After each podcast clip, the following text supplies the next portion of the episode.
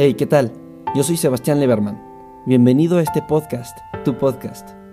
Este surge de la intención por hacer algo que aporte para bien a los problemas que ocurren en todo el mundo. Sin saber cómo empezar, decidí crear este proyecto para todas esas personas que tengan esta misma intención y juntos descubrir cómo ayudar. Bienvenidos a un mundo como nosotros. Y sean todos ustedes bienvenidos al décimo episodio de este podcast. Primero que nada, sí, estoy un poco ronco, eh, estoy un poco enfermo, bueno, voy saliendo de la enfermedad, eso espero. Así que perdón si me escuchan algo ronco, este, pues, pues bueno, ¿qué se le hará? No, no podía quedarme sin subir un episodio, ¿estás de acuerdo? bueno, para empezar este décimo episodio que, vaya, ya son 10, ya es, una, es un logro, es un pequeño logro que tengo.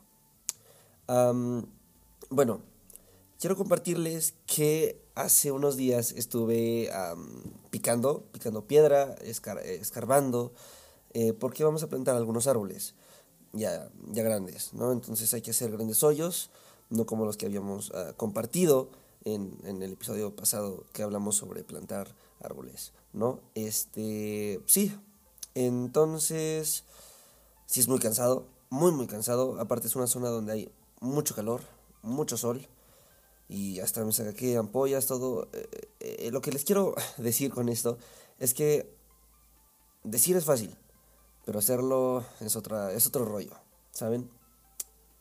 Este y, y eso pasa muy seguido. Por ejemplo, plantar árboles no es tan sencillo como simplemente hacer un hoyo y poner el árbol. Luego se complican las cosas, luego los árboles son más grandes, luego la tierra es ah, tal vez no es tierra fértil o este tiene capas de concreto abajo o tuberías o no sé, puede tener lo que sea. Entonces, sí, hacerlo no es fácil, pero vale la pena. Cuando el objetivo vale la pena, creo que el proceso el proceso no tiene excusas. Y bueno, y otra cosa, llevar un estilo zero waste.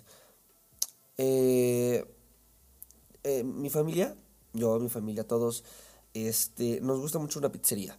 Siempre que queremos pizza, pues vamos, eh, vamos a este lugar. Y pues nada, la pedimos para recoger, pues porque no tienen servicio a domicilio. lo que, bueno, me he dado cuenta es que siempre nos entregan la pizza, bueno, en su caja de cartón, que hasta ahí está bien, porque vaya, el cartón se puede reciclar. Eh, pero también nos lo dan con unos frasquitos de, hechos de plástico donde viene salsa aparte. Lo, malo de estos frasquitos es que no tienen este logo de las tres eh, flechas donde dice qué tipo de plástico son, así que saber si se recicla o no, pues está muy difícil. Así que aquí la mejor opción es eliminar este uso de plástico, ¿no? Y es muy difícil siempre se nos va a hacer muy difícil. Cada vez que vamos a algún restaurante, pedimos algo para llevar, pues nos lo dan en un desechable, en un plástico de un solo uso. Y, es porque se nos olvida traer eh, nuestro propio topper o diversos, ¿no? Este, lo que hice aquí fue que, bueno, esta vez sí, sí me acordé. Entonces, eh, cuando pedimos la pizza, eh, se la pedí sin salsa aparte. Así pues no usarían este frasquito de plástico. Lo malo es que a mi familia sí le gusta mucho esta salsa, me incluyo también. Entonces lo que hice fue, cuando salí a recoger la pizza, me llevé de la casa antes un frasquito de vidrio. Eh, era reutilizado, no recuerdo bien qué traía antes. Entonces llegué a la pizzería y le dije, oye amigo, no, no seas malo. La salsa que no me pusiste aparte, eh, me la podrías poner en este frasquito y es más, lléname este frasquito de la salsa y yo te lo pago aparte.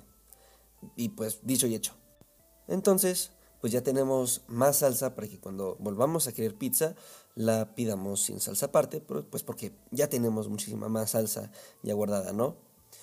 Eh, sí, pueden ser más pasos, puede que te parezca algo más laborioso, pero a la larga tal vez resulte. Te estás ahorrando muchos frasquitos.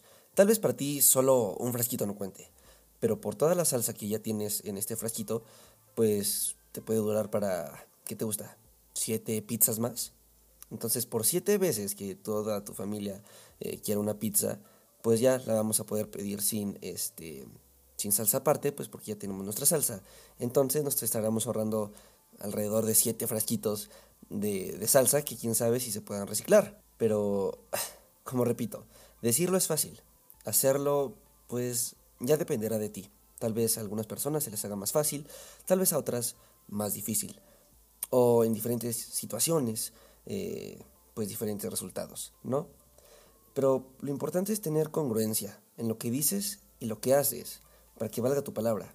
Si tú dices que quieres cuidar al planeta, que quieres eh, ver por todas este, estas situaciones que están pasando en el mundo, pues ten congruencia. Si tú dices esto, pues haz lo que dices.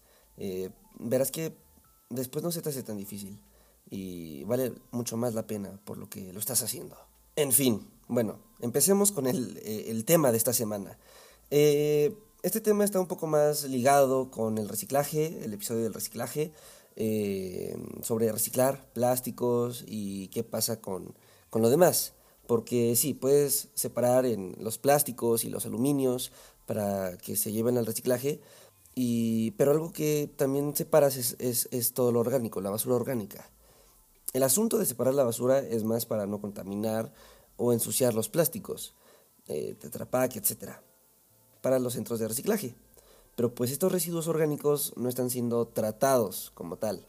La manera más recomendable o, recomendada eh, es la composta. Con estos desperdicios orgánicos hacer composta.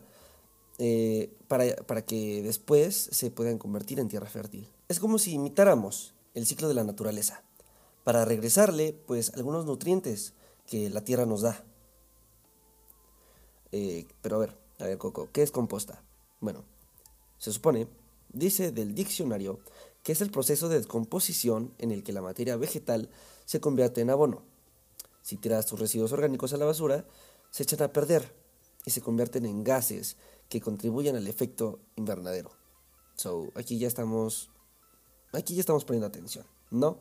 O sea, si tiras tu basura eh, orgánica, o sea, tus, tu cáscara de manzana, el plátano, eh, la pera que no te acabaste, pues se va a descomponer y va a liberar gases. Estos gases contribuyen al efecto invernadero, ¿vale? Entonces, eh, si transformamos esto en composta, se descomponen y se reintegran a la tierra, haciendo como un círculo. Ahora, esa es una super opción. De hecho, yo ya estoy empezando a hacer mi composta. Te voy a compartir cómo puedes empezar a hacer tu propio compostero en casa, ¿vale? Mira, tienes que conseguir un guacal o una caja de madera, mm, no sé, lo que, lo que encuentres. Después, cartón multicapas, o sea, el cartón donde está la leche, o el, jugo de frutas, o no sé, no sé qué es lo que tú tengas en casa. Eh, y también una engrapadora de pared, ¿vale? Primero, recubre la parte interior de la caja con el cartón multicapas. Usa la engrapadora pues para que el cartón se mantenga ahí. Después, hazle algunas perforaciones en la parte inferior para ayudar que se drene el agua. Segundo paso. Después, para comenzar a hacer nuestra composta necesitamos hacer capas. La primera será de hojas secas y o cartón. La segunda es de los residuos orgánicos. Y la tercera es tierra y así sucesivamente hasta que no queden residuos orgánicos que desechar. Ya que ya hemos terminado de hacer nuestras capas, hay que hacerle algunos orificios en la tierra para que se oxigene. Después le pondremos algo de agua, ya que recuerda que la composta necesita estar húmeda para que los microorganismos puedan trabajar bien y descomponer nuestros alimentos. Al finalizar, le agregamos una capa de cartón esto pues para evitar que algunos insectos o animales indeseados se metan a la composta. Aparte pues también la mantiene húmeda. Y listo. Eh, puedes seguir recolectando residuos orgánicos para echarlos a la composta y hacer más y más capas. Recuerda que es muy importante que se mantenga húmeda. Y para esto pues te recomiendo que la riegues cada dos días o que veas que es necesario. Siempre se me hizo como muy hippie hablar sobre compostas o algo por ese estilo y venos aquí, aquí estamos. Eh, bueno, también existen otro tipo de compostas. Yo voy a hacer la primera, la que les acabo de, compartir cómo se hace, pero pues si a, ti se te hace más cómodo otros tipos de, compostas, pues adelante, ¿verdad?